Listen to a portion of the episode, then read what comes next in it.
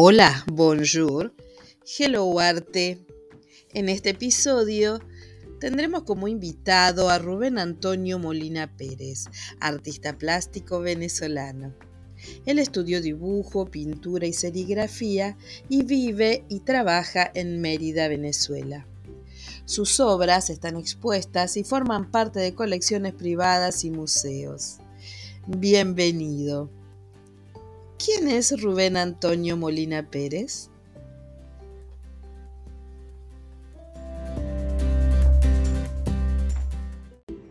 Hola, les habla Rubén Molina, artista plástico venezolano. Actualmente resido y trabajo en Mérida, Venezuela. Básicamente soy pintor, pero además trabajo con el reciclaje, incorporándolo en la escultura. Mis inicios en el mundo del arte comienzan desde muy pequeño, a la edad de 5 años. Me encantaba todo lo que era el trabajo de manualidades con plastilina y, trabajos también de trabajar con guache. Eh, paulatinamente eh, dibujaba muchísimo.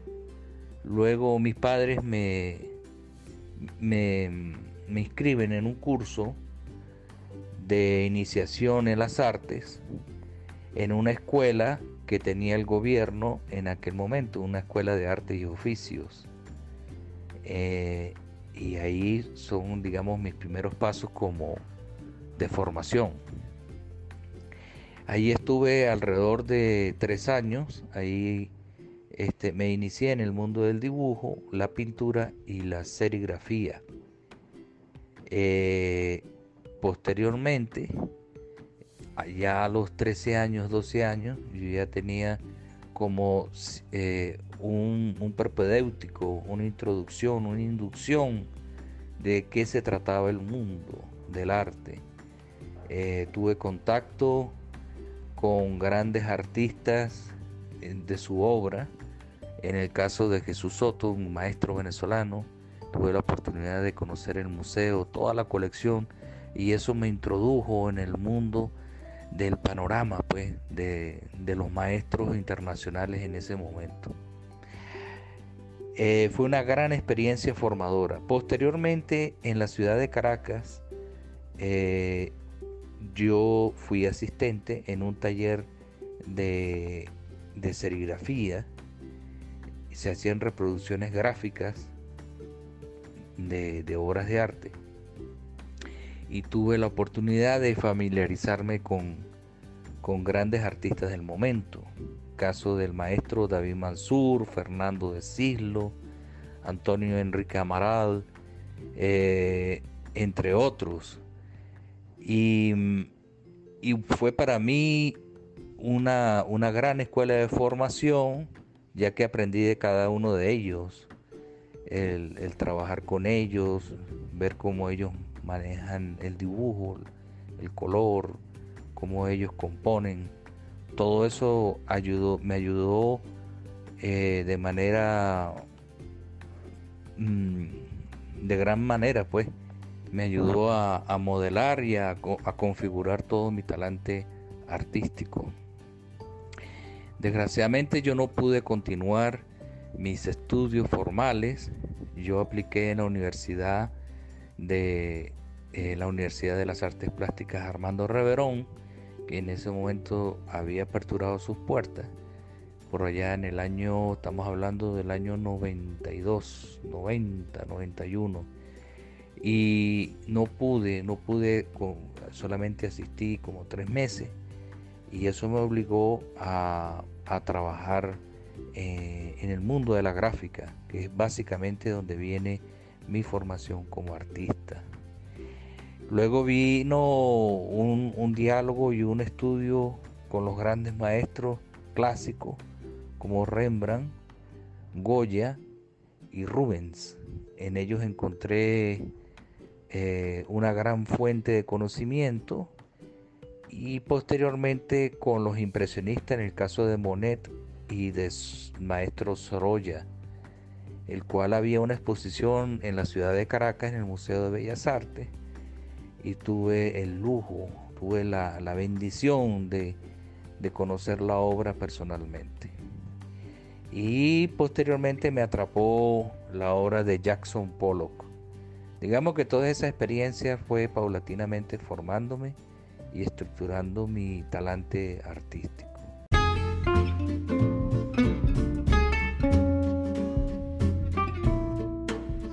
Hello Arte, ahora es radio. Puedes escucharnos en seno.fm barra radio barra hello guion arte guion radio barra. Te esperamos.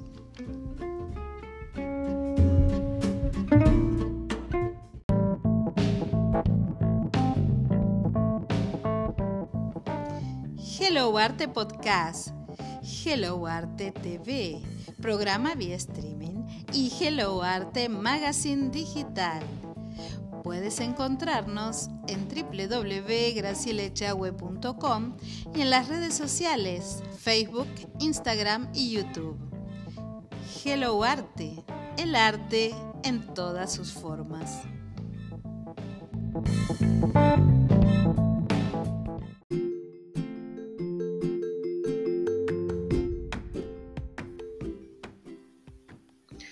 ¿Cómo se desarrolla tu trabajo?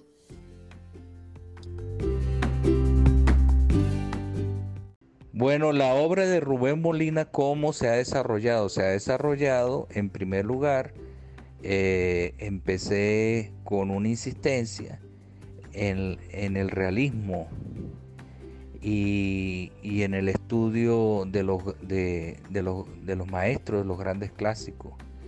Copiar su obra fue para mí, eh, además de un proceso de formación, una manera de arrancar con mi trabajo.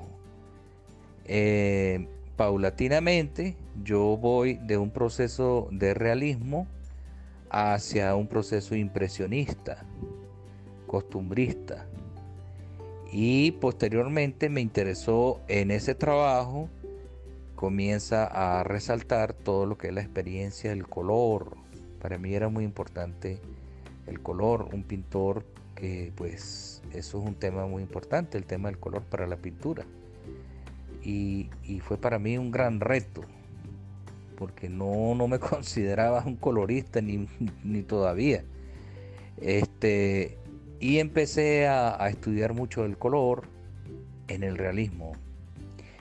También el tema de la luz fue muy importante para mí, cómo, cómo trabajar la luz y trabajar la sombra, pero con color, sin necesidad de recurrir al blanco y al negro este, cómo los colores podían iluminar y, podían oscurecer.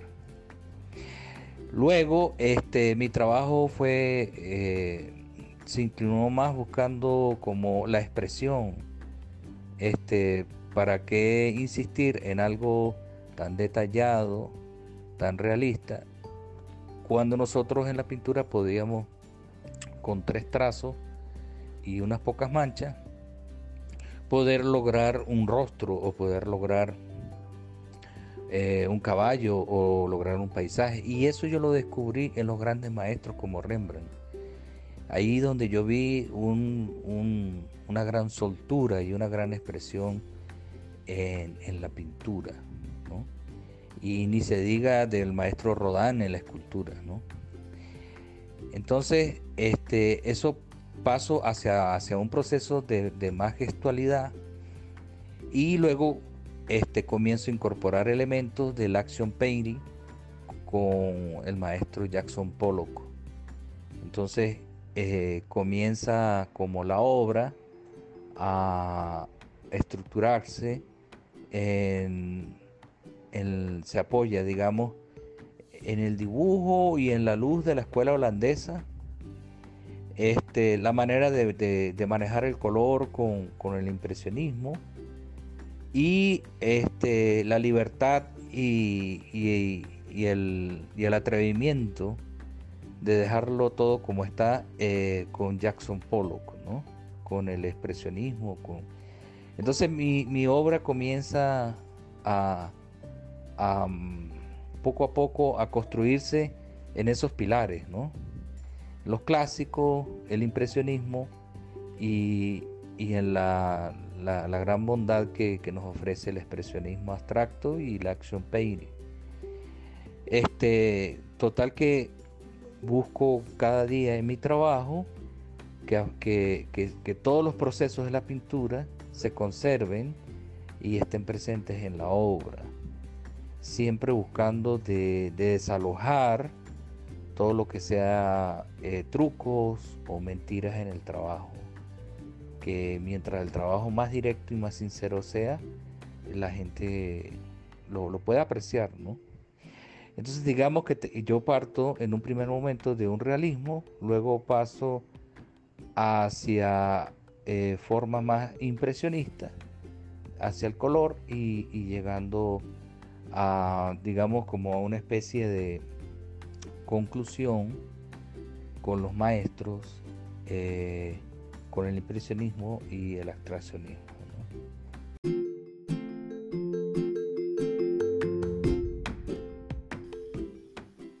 ¿En qué trabajas actualmente?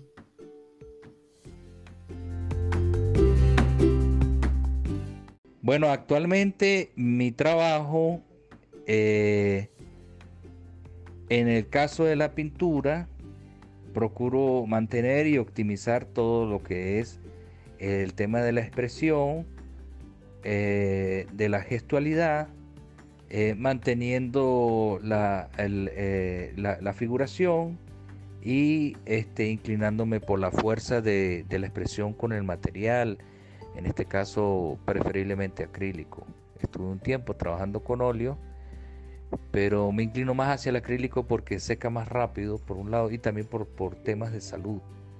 El óleo me afecta mucho, Sin embargo, me encanta. Cada vez que puedo trabajar con óleo, pues lo hago.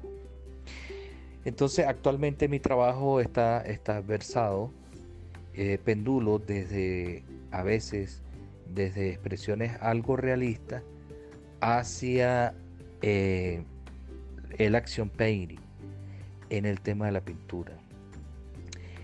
Y paralelamente yo trabajo con reciclaje e intento con, con el reciclaje construir eh, ensamblaje y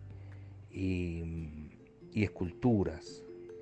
Tengo la experiencia de una escultura de 3 metros que hice recientemente de un soldado que le hice con zapatos.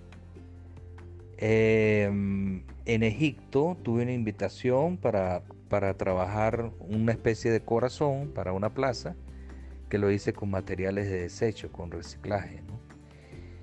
Eh, de tal manera que, que mi, mi tema, mi lema, en el trabajo del reciclaje y básicamente en mi taller es eh, exigirnos de, de crear con lo que nosotros tengamos a la mano. Es decir, ¿qué puedes hacer tú con unos zapatos viejos? ¿Cómo puedes tú con eso construir un lenguaje? ¿Qué puedes hacer tú con unos cables de celulares que ya no sirven? Y, y así por el estilo, ¿no? Y a veces en el taller también, a veces en el taller procuro que todo el material se me acabe y empezar a trabajar con lo que me va quedando, a ver hasta dónde yo puedo eh, generar eh, un lenguaje, un discurso. Porque el hombre de las cavernas, cuando pintó aquellos bisontes sobre los murales, no, pues no tenía acrílico, no tenía óleo, no tenía aceite linaza, no tenía pinceles, él trabajó con lo que tenía a la mano y le funcionó. Y eso está ahí. Entonces nosotros como artistas muchas veces somos inconformes con los materiales y, si no tenemos todo, todo, todo, todo, eh, no trabajamos. Y, bueno, la, idea del artista eh, y el mejor ejemplo nos lo, nos lo propone Picasso el trabajo diario, constante. Picasso era un hombre que producía mucho, trabajaba todos los días y eso es un, gran ejemplo. Y, si uno quiere eh, encontrar eh, nuevos caminos y optimizar el trabajo, definitivamente hay que trabajar todos los días como lo hizo este gran maestro Pablo Picasso. Agradecido con la atención de ustedes y con esta oferta de compartir un momento eh, mi experiencia artística. Les habló Rubén Molina y Dios me los bendiga.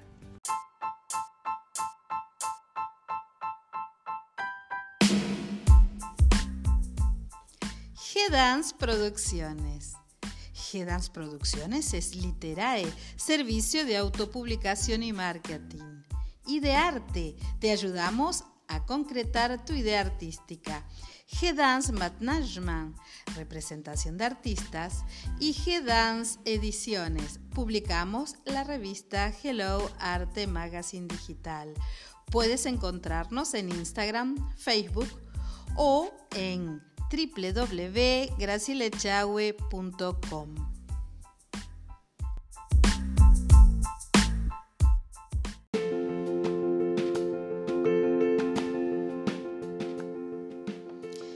Hello Arte Podcast, Hello Arte TV, programa vía streaming y Hello Arte Magazine Digital, la revista Puedes encontrarlos en gracielechagüe.com y en las redes sociales de Facebook, Instagram y YouTube.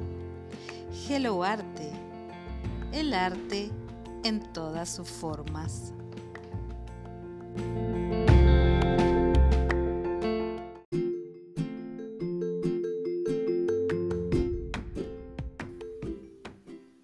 Muchas gracias por haber participado de este episodio y a la audiencia nos encontramos en un próximo podcast.